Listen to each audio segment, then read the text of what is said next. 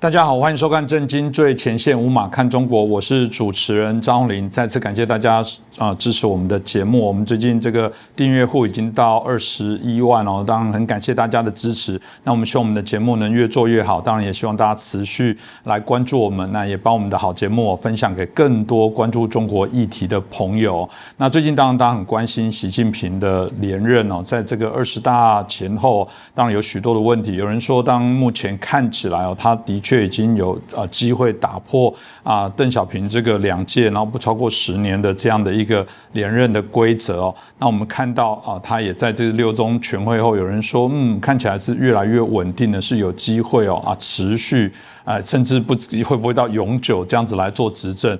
当然了，在我们的说法有说，这种完全他定为一尊来掌控所有这些资源的状况之下，相对起来他就要去负完全的责任了。因为集体领导的话，分散大家啊的风险，大家共同来承担。如果定为一尊，那就是好坏他要盖瓜来承受。所以，到底这个习近平未来在二十大的前后？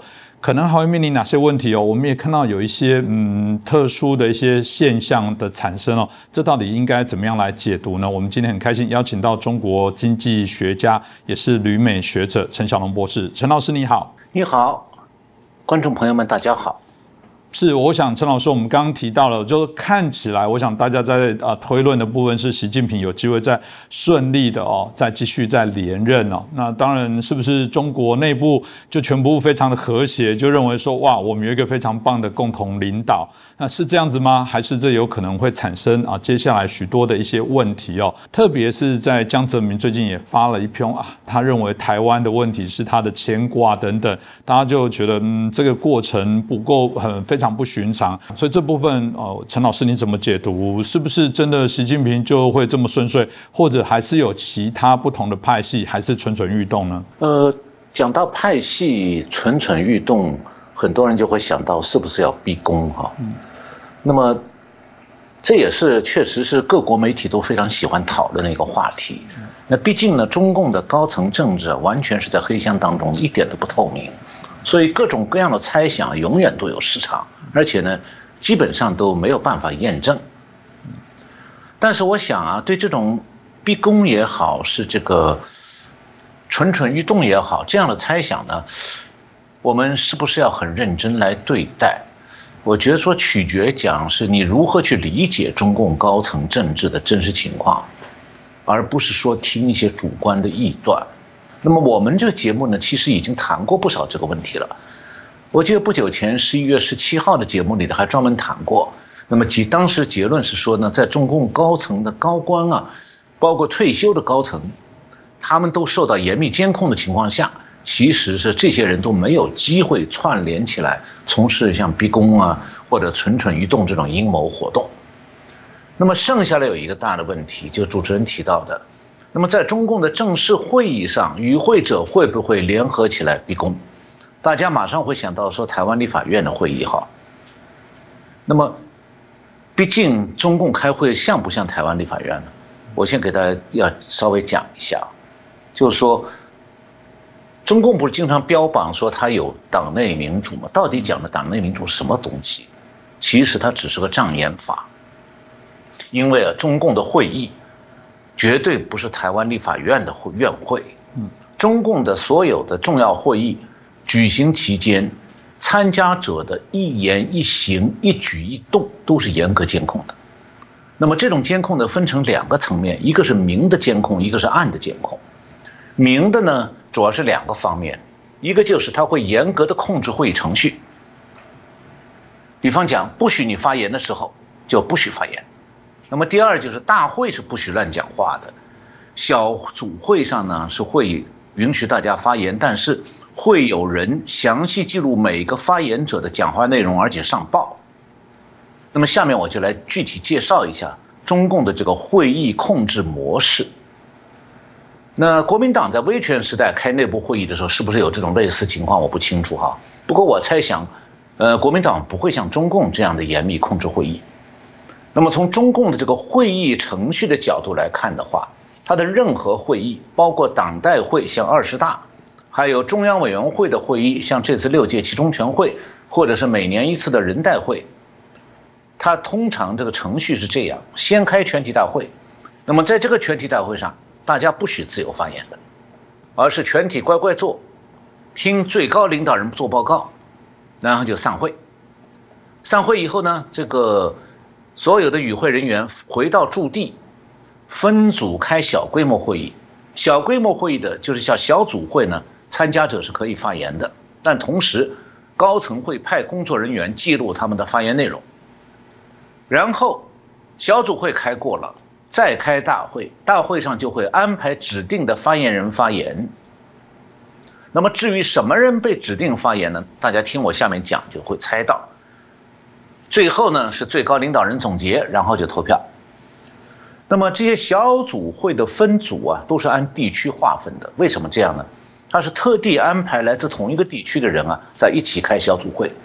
的目的是什么呢？就是你们一个地区来的人，彼此平时比较熟悉，可以互相监督。那么军队系统的与会者是不允许和地方的这个各个地区的与会者混合编组的，军方代表必须集中在一个组里头。也是为了军方之间互相监督。那么分组会议，刚才主任提到说有很多这个发言者争先恐后站起来发言，那是确实，他这个分组会议的发言呢不一定有事先的安排，看起来好像比较自由，但是呢，会有中共中央办公厅派人在每个小组会的会场记录每个代表的发言内容，那么这些会议记录啊是不许与会者自己看的。比方讲，我讲话了，讲完以后，我不可以查那个记录我发言的人说你记的是我什么话，你是不是有选择性的记，是不是完全记的真实，有什么话被漏掉了，什么话被添油加醋了，哎，都不许看的。那么这些会议记录记下来干嘛呢？当天晚上连夜汇总，整理成会议简报。有的简报是第二天发给与会者的，它的主要内容呢是引导大家按照高层意图来表态发言。那有的简报是第二天一早就送到高层的办公室，那种简报，与会者是看不到的。那些送给高层看的简报里头不搜集空话套话的，主要是反映分组会每个会场的会议动态，还有出格的话。那么高层看到会议简报呢，是按每个小组单独编印的，哪个小组如果没有什么出格的。话出来，没有人讲乱讲，那么这一期简会议简报就很短的。那如果哪个小组的会议简报比较长，里面就肯定有一些比较敏感的内容，比方讲某某某讲了一句出格的话，那么高层就从中掌握到这个人态度了，然后决定说是不是要派人专门找他谈话。那么这种只给高层看的简报啊，其他小组的与会者只要不在同一个会场，事后是不知道的。看不到高层看的简报，也就不知道某人讲过什么出格的话，所以就变成保密了。那是不是说不同小组的与会者可以私下交流、互相串联、沟通意见呢？我们在立法院，你看到大家随便乱走，一边走一边讲话，中共不是的。这要讲到对会议的与会者的暗中监控了。暗中监控呢是这样的：中共中央办公厅会派到每个小组有工作人员。这些工作人员呢，和与会者是同吃同住同活动。那么同吃讲的是在同一张大圆桌上吃饭，同住是住在同一个宾馆，同活动是说，比方晚上看戏看电影，也都和与会者坐在一起。为什么要这样呢？要暗中监视。那么这些派来监视的工作人员，事先已经记述了每自己所管的这个组的每个与会者，某某的年龄、性别、姓名。职务在哪个地方任职，履历如何？他平时和谁比较接近？这些他们在开会之前已经都熟记在心了。所以这样的话，他们会场里的每个人都不认识这些工作人员，但工作人员认识每个人，就他分管的这个组的人，他个个都认识，而且很清楚他的底细。你哪怕不呼他的姓，只呼其名，他马上就知道这是谁。那么平常他们是随时不动声色地观察与会者的私下交谈，哪怕在上厕所，他也会在厕所里头听。那么如果是与会者在聊什么今天天气哈哈哈，那工作人员不管的。但是如果听到几句牢骚怪话，所有这些负责监视的工作人员当天晚上都有每天晚上都有秘密任务，就是要写密报，专门记录谁在走廊里、饭桌上讲了什么牢骚话。那每天半夜的时候，十二点，各个小组的密报要送到中央办公厅的会议简报组整理，编给专门高给高层看那个会议简报里头。这样的话呢，整个会议进程当中，与会者的一言一行，大概除了他在被窝里讲梦话没有人记录以外，其他的言论都有人记录的。所以啊。对中共的这些参加会议的人来讲，除非他是从基层第一次来，从来没不了解中共高层会议这种控制程序，那他才会在小组会上或者在会外发牢骚、讲怪话，或者做出呢打破中共会议控制程序的事情。那以这种事情会不会发生呢？有过的，但打破的、打破中共会议控制程序的人呢，不是中国大陆的人，是台湾人。上个世纪八十年代，台湾有个早年的党外人士叫黄顺兴，曾经是担任过台东县长和台中地区的立委的。他是一九八五年利用到美国探亲的机会投奔大陆，然后定居在北京。那中共为了对台湾统战呢，曾经封他当过全国人大常委会的委员。那么这位老黄先生呢，在中共的会议上是经常按照台湾立法院的模模式，在北京的人民大会堂里面表演。随便发言，呃，不断反对这个反对那个，这所以算是打破了中共的会议控制模式，是第一个人。到了一九九三年，黄顺兴在中国的那个全国人大会议上反对三峡工程，那么受到压力，最后他只好辞掉了人大常委会委员的职务，以后就死在北京了。那么黄顺兴呢，算是中共的支持者，又是台湾人，所以他敢于这样做，因为尽管他下场并不好啊。那中共也拿他没办法，因为他需要这个花瓶，而且呢，他也不妨碍中共的大局。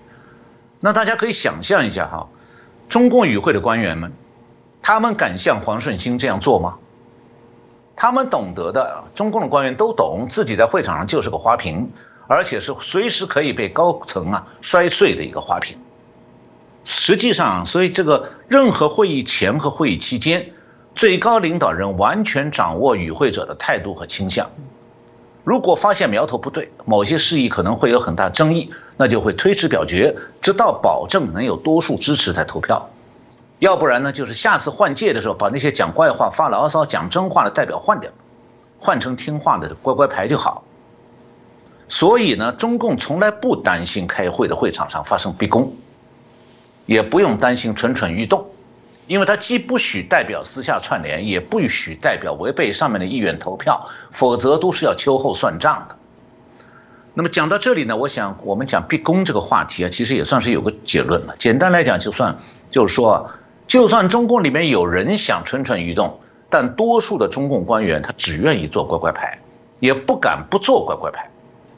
那么再问要追问一句的话，就是如果外面的人，就海外的人希望中共内部有人逼宫。那他们指望具体的指望谁在中共的会场上站出来，像黄顺兴那样表演呢？这样的表演改变不了高层预定的会议结果，但绝对是要改变他自己和他家人未来的命运的。后果如果是中共官员这样做，后果肯定比黄顺兴要惨得多的。所以私下里头啊，你指望没有枪的中共官员对拿着枪的高光高这个高层领导逼宫？能不能逼成？最后会逼死谁？结局是可想而知的。那么在公开的会场里头，面对绝大多数的乖乖牌，就算有少数人不计后果站出来讲一番，能够把那些剩下的大多数乖乖牌都逼反了吗？不可能啊！这就是中共的专制，在会场都是专制的。呃，主持人提到了中共官媒最近发表过一篇文章。就是讲讲这个江泽民说台湾问题是我最大的牵挂，呃，这个问题我想现在我在这里就先暂时不讲哈，因为他，我觉得这个文章的价值不在谈逼宫，而是告诉我们啊中共对台政策的演变过程，还有就过过去为什么中共只是嘴巴上凶，再就是江泽民时代中共对台决策的内幕，在这个文章里透露出来了，所以后面我们有时间，我想可以来介绍一下。因为它也关系到，就是我们怎么样的认识这个今天的两岸关系。是，刚刚我们陈老师所提到，这个中共里面连他们自己的党员都做这样的一个监控，职位都这么高，这么重要的部分，这就是他们的基因跟文化。这我想也是为什么很多最后唾弃中共会认为，这本来就不是一个我们认为。呃，对的一些方法在走。当中共一旦喜欢是用成果作为导向，习近平如果他要接任第三任，他也必得要有一些嗯绩效。只是说，就美好的口号里面，到底他会用什么样的手段？实际的面向到底是如何？我们看中国在二零二一年的新的报告里面有提到了十一个城市哦，他们平均人均大概到十万啊，这个人民币哦。嗯，从某个角度来说，我想老师对这个经济的部分是非常了解。这里有没有代表什么样的意涵呢？这部分老师怎么看？主持人讲的这个共同富裕呢，是一个中共的宣传口号。呃，中国人都懂得对中共的宣传要反着读的，然后才能读出从中读出来里边的意思，真正的意思。那么对共同富裕这个宣传口号啊，应该怎么样来反着读呢？其实也很简单，就既然中共提出共同富裕这个口号，就说明啊。中国的现实是贫富差距极大，富起来的只是极少数人，大多数人还很穷。但是呢，台湾有很多去大陆做生意和旅游的人，他会有一种感觉，说中国人很有钱啦。你看北京、上海、深圳、广州那个豪华商业区，好像比台北还要繁华。没错，那是一小部分人的天堂，在那里你看到的消费能力啊，完全不能代表中国真正的财富的分布状况。那么中国真实的财富分配状况是什么样的？我想先来介绍一下总量哈。这个瑞士的这个信贷，就是瑞士信贷的研究院，从二零一零年起就开始发布全球财富报告了。那么二零一六年十一月，他发布这个二零一六年报告呢，他是这样说的：他说中国居民的总体财富在二零一六年开始出现三个下降。第一个下降就是家庭财富的总量，当时的报告是二十三万亿美金，七年来第一次下降，下降了两点百分之二点八，缩水六千八百亿美金，这总数啊。第二呢，就是第二个下降是成年人平均的财富，当时是合人民币十五点八万元，两万两千八百六十四美元。这是相当于十五八十五万八人民币，那么也是在二零一零年、二零一六年那一年七年来第一次下降，比去年同期相比是下降百分之三点七。再一个就是第三个下降是中国拥有一百万美元净资产以上的百万富翁数量呢是人数是七年来首次下降，减少四万三千人。那瑞信这个研究人员认为啊。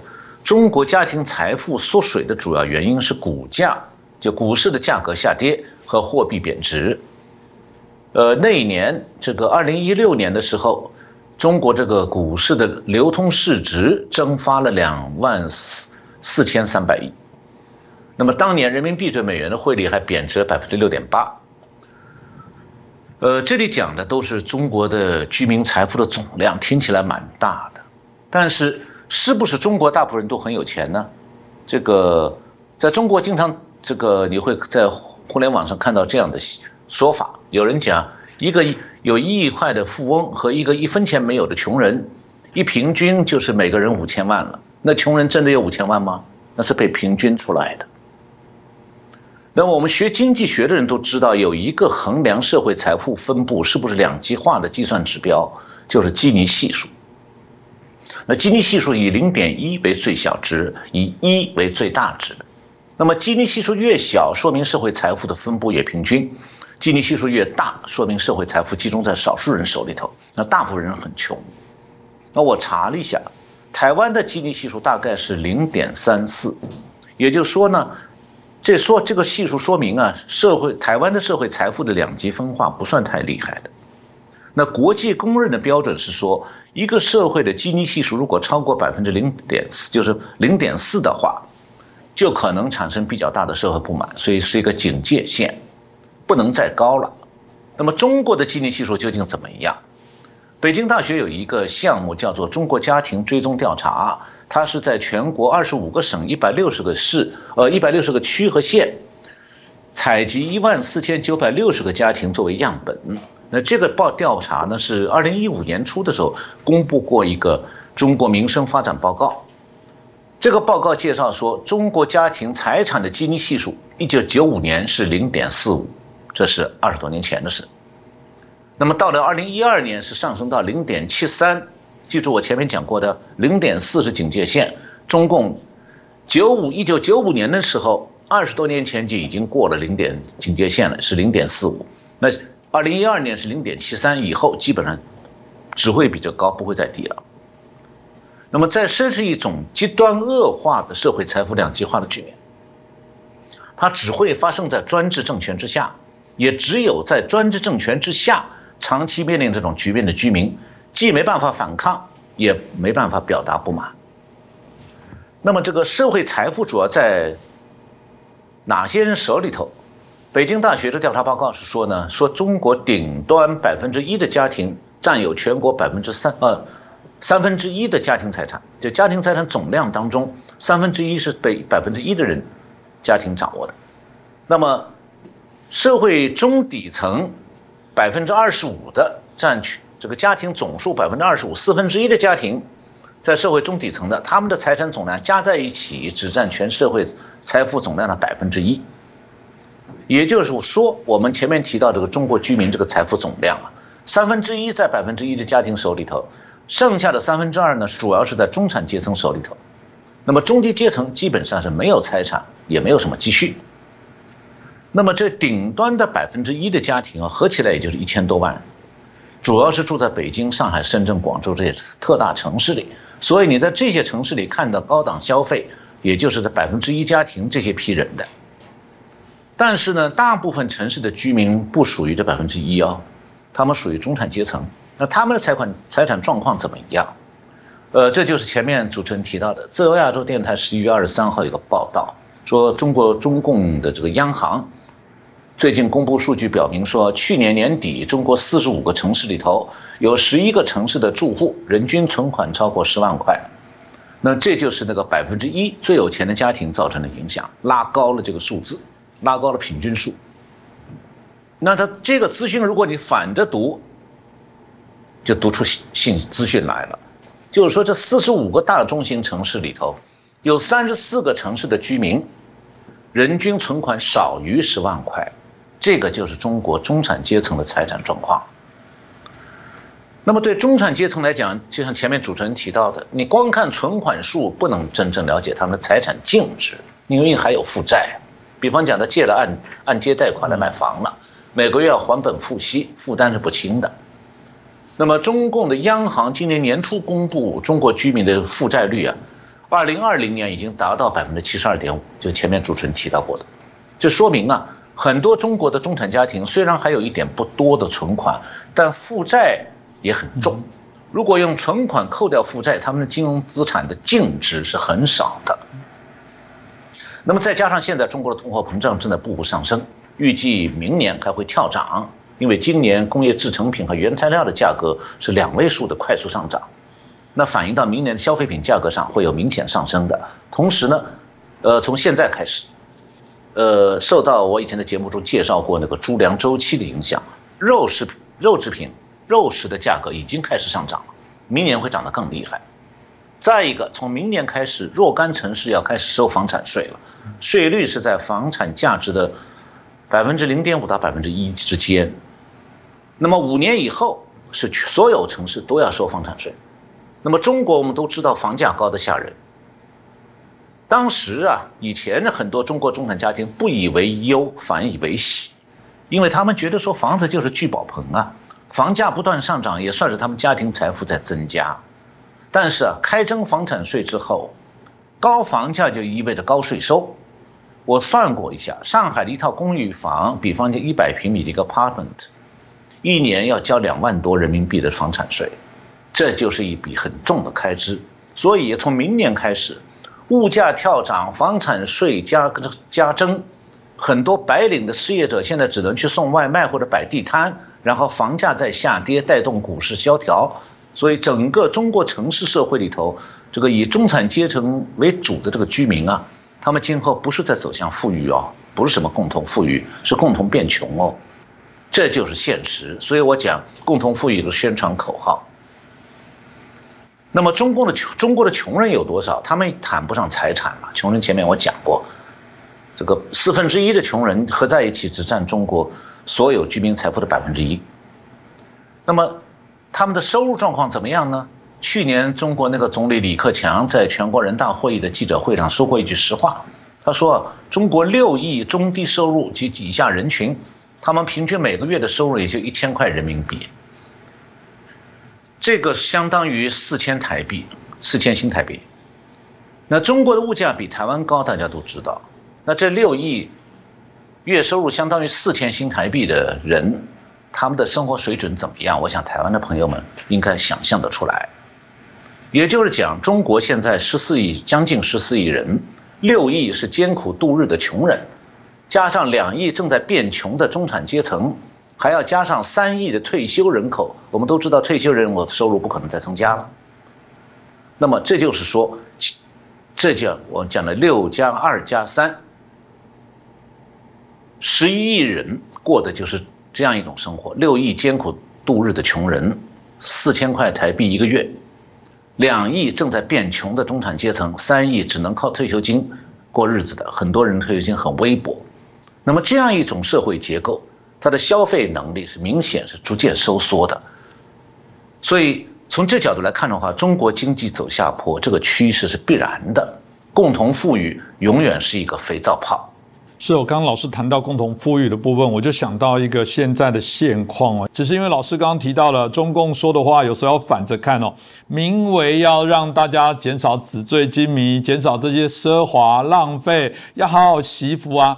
但从中共的眼中，这到底是真的这样的目的吗？还是他背后在限缩这些明星、网红等等，不要炫富？他有背后不是为了共同富裕，而是在做共同贫穷的准备？但背后真的只是这样子的原因吗？我觉得需要我们看这个问题啊，需要这个要从这个现状和中共过去二三十年这个历史来对比一下，就能看得比较清楚了。我前面讲到，中共现在有这个六亿多这个月收入只有不到四千台币的这样的人，物价比台台湾要贵多了。那么中共是很清楚啊，这六亿在中国就相当于永久性贫困的民众啊。那么中共很清楚这六亿人在想什么？这些人穷人在中共经济繁荣的时候是穷人，那么经济滑坡以后，他们反而会翻身吗？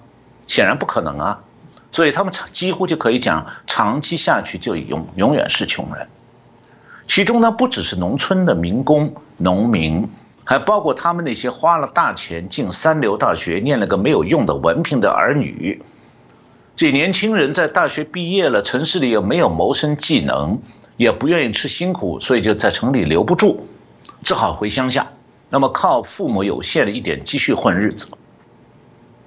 那么，共同富裕这样的口号其实骗不了他们的。但是呢，其中的千年千年轻人呢，他们是会上网哦，也会在网上发泄情绪。他们呢是不敢造反的，不要听到发泄情绪说他们要造反，不是，他们不敢造反，也没有能力造反，但是他们敢对有钱人表达仇恨。所以啊，在中国的互联网上，仇富的情绪表现得非常明显。那么喊打打杀杀，主要就是对台湾喊。喊打打杀杀的人也有不少是来自这样的人群，他们其实不只是仇富，也讨厌名人，讨厌影视明星。但是他们这种这个情绪啊，其实是没有具体针对性的，他不是具体恨某个人，因为他根本就不认识人。那么同时，他们这种情绪也很矛盾，就他虽然是仇视有钱的群体或名人。但是他崇拜个人，那么这样的社会群体呢，本来要是在一个资本主义国家，比方中华民国在大陆的时候，这样的社会群体也存在，然后就这样的群体是很容易被这个共产党煽动起来革命的。那么中共当年在大陆夺取政权，靠的就这样的群体，但如今啊，这样的穷人群体在中共产党统治下就没办法革命了。所以他们只能发牢骚、讲狠、讲狠话，而且是帮共产党讲狠话。那么中共呢，唯一能够安抚这一大批人的办法，就是多少满足一下这些人的情绪，把他们对社会的不满从当局身上转移到其他社会群体身上。比方说，中共不让有钱人现在炫富了，这是一种手法；还有对富豪做一些打击，也是一种手法。但是呢，主持人前面提到了，中国的富豪曾经很张扬，确实啊，从江泽民到胡锦涛时代，中国是富人最张扬的年代，整个社会都是在一轮怎么样议论呢？怎么样挖得第一桶金？怎么样发财出国定居国外？整个社城市社会都按照这样的价值观在安排自己，还有下一代的人生，好像人生成就的。标志就是要进好大学、当官，有了权就有钱，或者是出国就是成功。无论如何也要出国，好像出了国了就镀了金了。那么这样的话呢，中国城市的过去二十多年啊，这个为出国留学提供外语考试、学校申请的机构火得不得了。那像美国每年有三十多万在在大陆来的学生留学生念书，就是每年轮换啊。每年毕业八万多，又走了以后又来八万多。那出国在中国呢？出国的人又把外国划分成不同的档次，比方讲美国排名第一，其他西方国家像英国、什么澳大利亚排名第二，日本就在低一档。那互相之间是攀比呢，就是看你是哪里在哪里的，好像这个在不同的国家身价也不一样。其实呢，最近多年来啊，在美国念书的中国学生将近八成必须回国。因为他们在美国找不到职业，拿不到工作签证，毕业一年以后就签证失效，不得不回国。然后呢，中国就业就留学生就开始泛滥，这种留学生的这个从国外回去以后啊，在中国被称为海归，就是海外归来的意思。那么现在啊，海归在中国这个求职市场上已经没有含金量，你找到一份工作的话，起薪也很低。那即便是这样，现在中国的出国潮还没停下来。当然了，这些如果不出国，他留在国内也不定就能够就业的。那么，这些被迫留学回国的人，通常都有一个说法，在中国很流行，叫做报效祖国。但社会上对他们这批人呢，还有另外一个相反的说法，叫做在外面混不下去回来的。那可想而知。这批人当中也有不少人对中国的现状既不满又满怀期望。他们的不满是来自于说自己花了大笔的钱留学回来了，身价还是很低。当然，他们不肯承认自己其实是在国外不具备竞争力，把自己的困境啊解释成外国欺负中国，外国人欺负中国人，你美国人不好。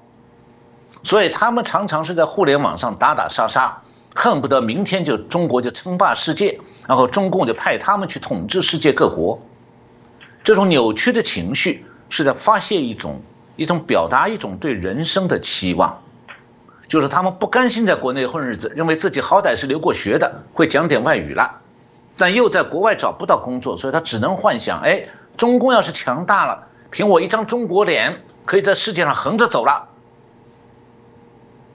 那么现在习近平呢，是扭转了江泽民、胡锦涛时代的对外战略。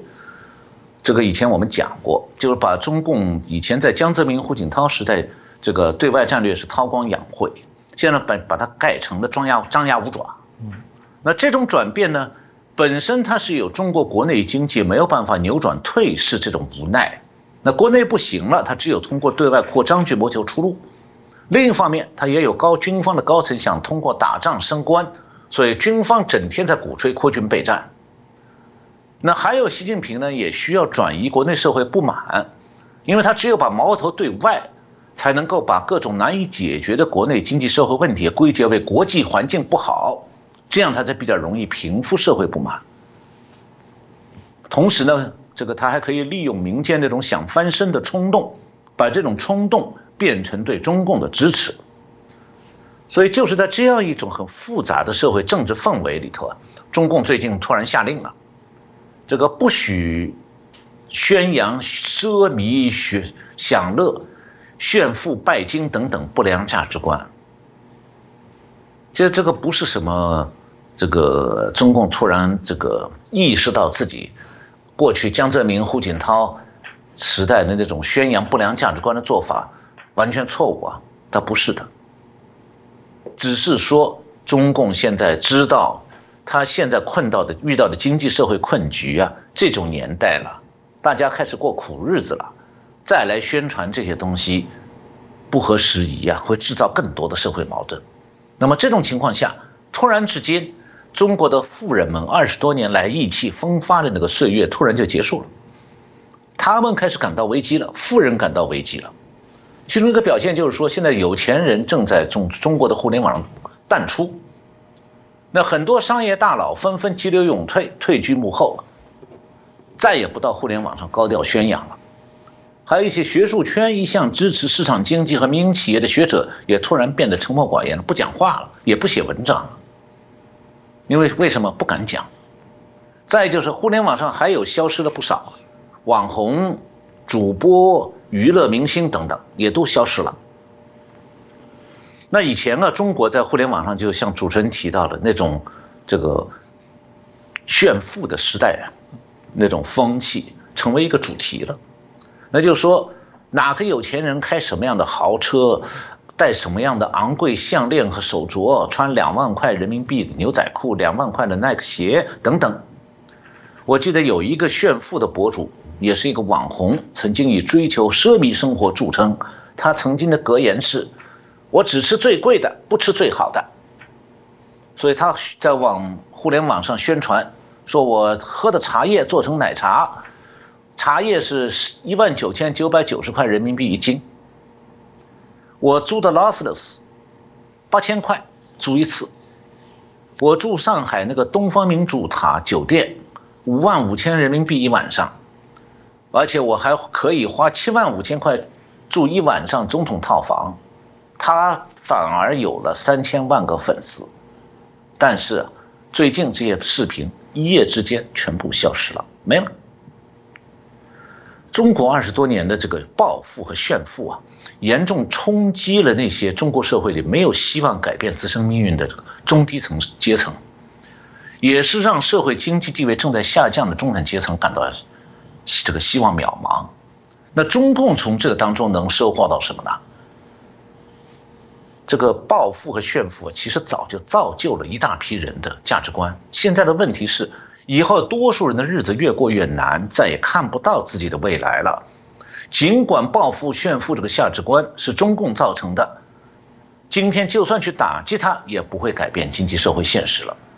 它虽然短期内也能够迎合中低阶层的心理，但这种效应是会递减的，因为中低阶层的仇富心态发作了一番以后啊，还是要面临怎么样活下去的艰难，所以以至于现在中国的九零后这一代已经吓得不敢生孩子了，因为负担太重，养个小孩在他们来看来都非常艰难，而零零后呢，和扭曲的在幻想着要做年薪百万的。富人，这就是中国现在这个社会扭曲的现状。那么，一个失去经济动力的社会，同时也就失去民众上升动力的社会，也是一个越来越躁动不安的社会。这样的社会，它对未来是保持着不现实的幻想，又充满了不安全感。所以，民众已经变得越来越缺乏耐心，他们又不敢在政治高压下对政治不满。这就是今天还有今后的中国。你如果要找一个参照系的话，那么今天中国社会的心态很像上个世纪七十年代以后的苏联，非常像。那如果按照共产党国家社会变化的规律来分析的话，大概要十年以后，民间呢开始会出现呢，在知识分子当中出现一些政治觉醒，但有没有效果，要取决于政治高压会不会松动。我想这个大概也是我们值得持续来做一些关注了。当然，共同富裕哦是对内的口号哦，对外持续的保有这个抗抗美扰台的这样的一些动作，这个也整个扰乱了台湾那个过往啊。我们的企业一直以为他们只要不去碰到某些红线就好，现在不行。这个我们看到台湾的远东集团哦被重罚了啊，好几亿哦被重罚了四点七亿，哇，这是一个啊非常高的一个人民币的一个呃。这个数字哦。那当然，这个又是说不允许这个要吃中国的饭又砸我们的锅，大概又是这套说辞哦。可是这个企业就会很紧张，这过往呃基本上那个彩线不会这么样的画法，看起来习近平整个在做的是更紧缩压迫这些台商。这陈老师你怎么看待？中共不断这样施压，不管是对国外或对台湾这样的一个做法，可能会产生什么样的后续的效果，或者产生什么样的副作用呢？呃，主持人提的这个问题，我们把它聚焦聚在台商身上。嗯，呃，在台湾社会当中呢，我的理解是啊，这个有一部分人，特别是台商，还有比较信任中共那种政治势力，对中共的台湾政策一直缺乏一种动态的认知，也就是说。他他抱着一种时局不变的心态去看中共的对台政策，也就是说，他希望一切都能回到当年他认为两岸关系比较好的时候。那么这样的认知方法，你与其说他是缺乏主动的时局认知能力，你还不如说他是以自己的利益不想改变，那么就不太愿意的深入去观察思考已经发生了质变的、不可以挽回的旧的两岸关系。那么这种质变就是两岸关系发生质变，变在中共，而不是变在台商。所以对台商来讲啊，现在你与其沉浸在对昔日两岸关系的追忆和怀念、惋惜当中啊，你还不如抬头看一看刚才主持人提到这个已经发生了变化的中美关系，你再看一下已经发生了变化的中共当局，那那样才是真正有眼光的生存之道。那我前面讲到说，习近平已经改变了中共的对外战略，从韬光养晦变成了张牙舞爪。这指的是，这是中共这个让台商面对的时局大变的一个征兆。那么中前面又提到中国社会这种越来越压抑、越来越没有希望的经济社会现状呢，也是台上面对的时局逐渐发生变化的一个征兆。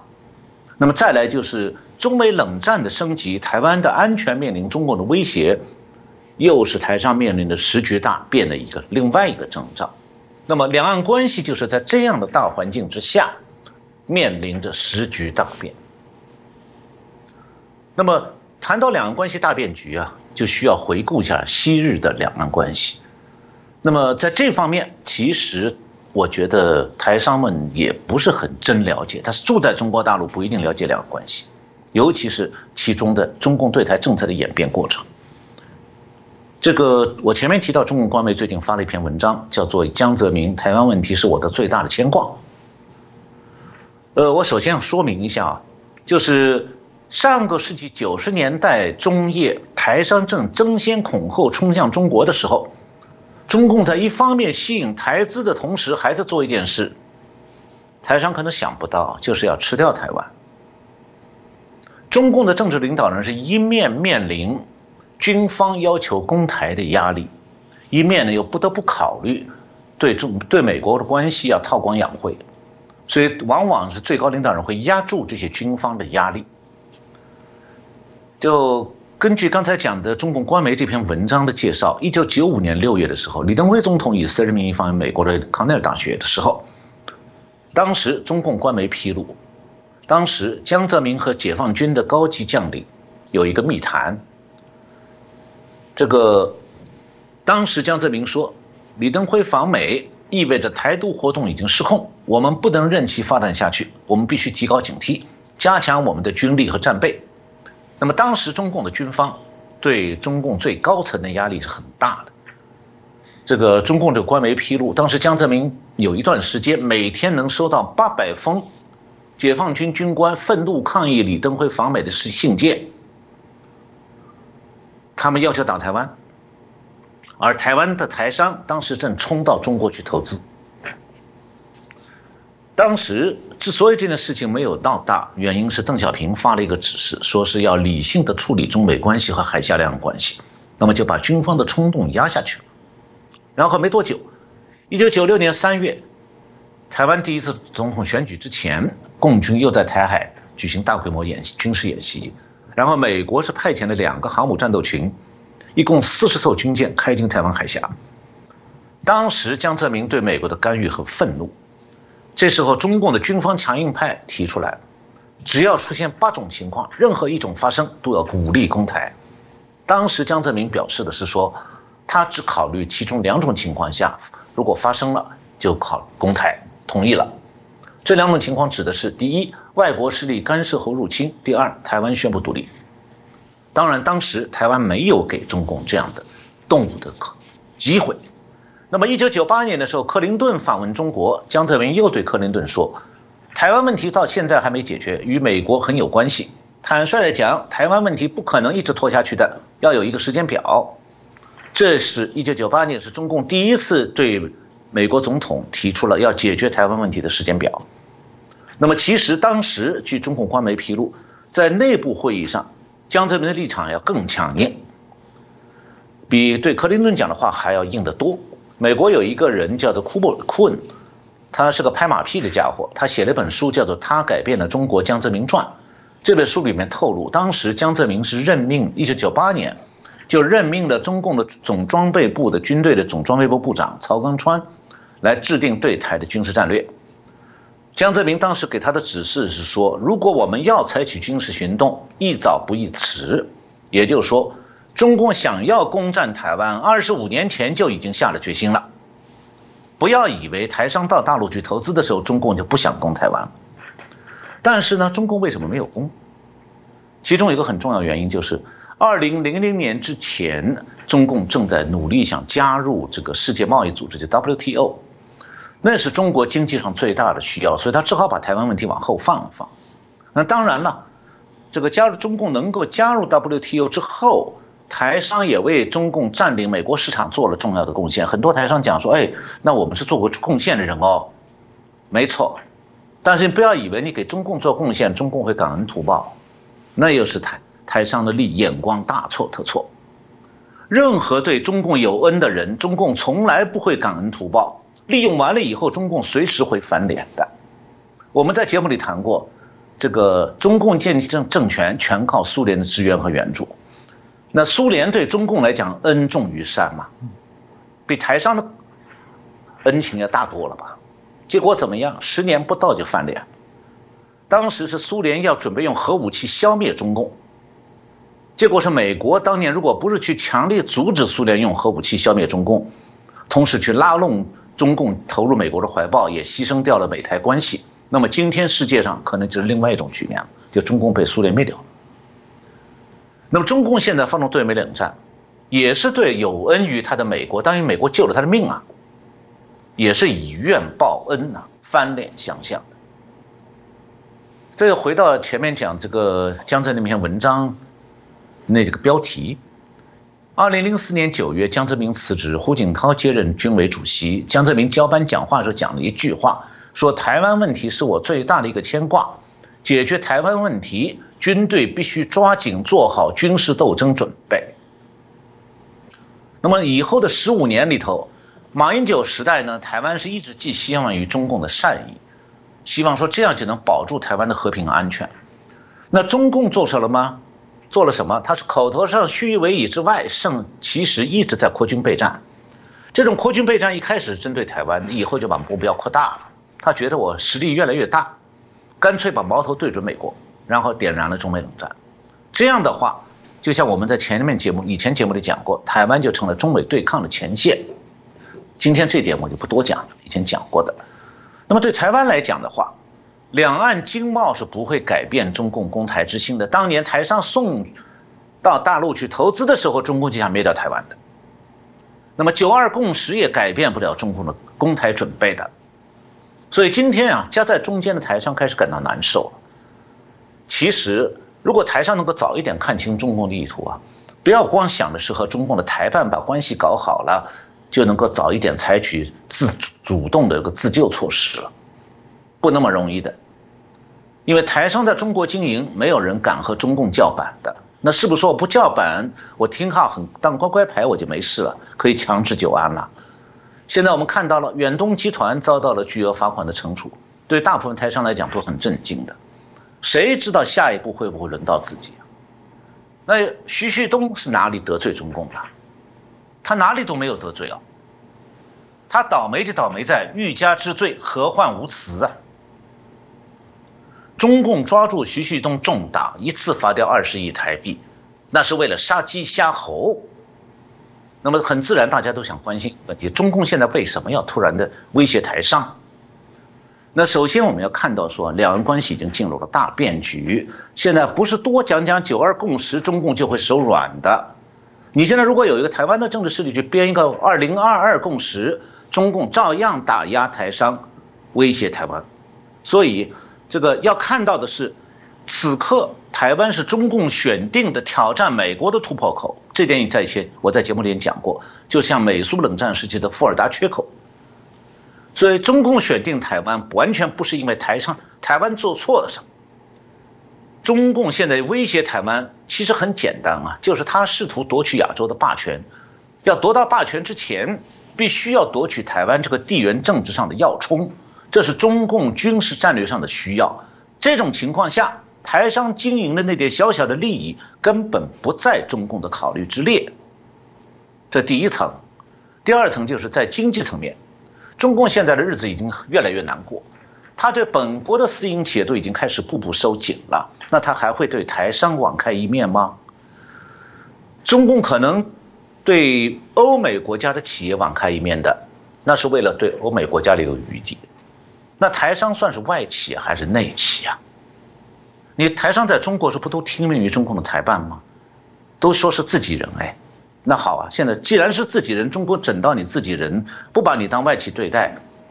不正好证明你们确实是一家人吗？一家人正好被整了。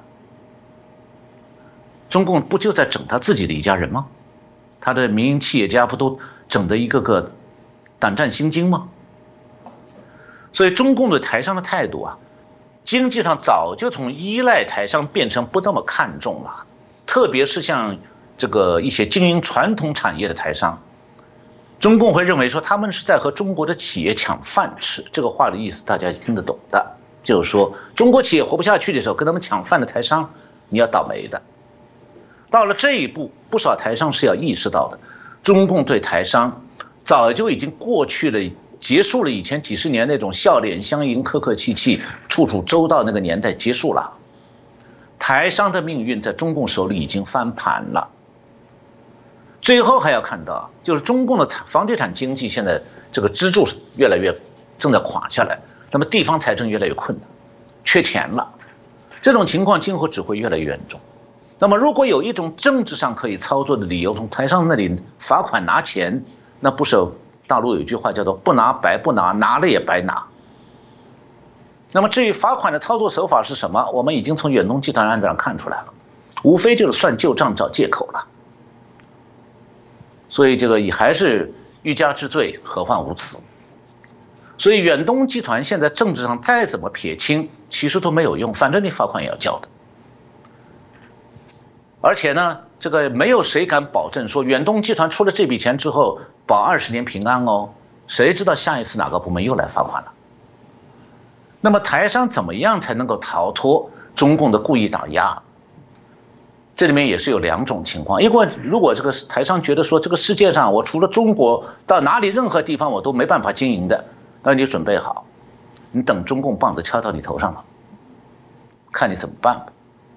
那还有一种情况就是，你如果不想艰难的活在中共的棒子底下，那你就不要住到猫的边上去嘛。老鼠干嘛非要住到猫窝边上呢？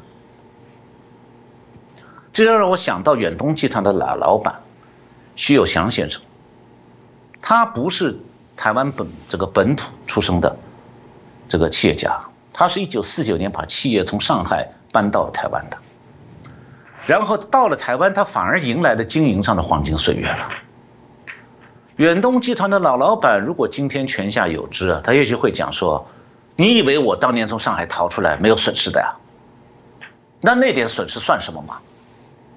这叫有眼光。”我希望说远东集团啊，这个这次被敲了一棒子之后，让很多台商从中悟出一些自权之道，是哦，当然，我想陈老师应该真的是语重心长啊。我们希望这一帮真的是有人慢慢的觉醒哦。我觉得台商过往是啊，被逼着要被表态说什么，那可以闪的就是不表态。我觉得他现在的做法是不表态就是一个态度，就表示你不够忠诚啊。我们还是希望通过这一集陈老师的一个说明哦，可以让大家啊更清楚。那今天很谢谢陈小龙老师哦，带来我们很精彩的分享。我想习近平未来在二十大之前，显然还是有不少的啊国内国外的一些挑战哦。那我们会持续来关注下去。再次感谢老师，也谢谢大家的收看。呃，谢谢洪林兄，谢谢我们观各位观众朋友们收看。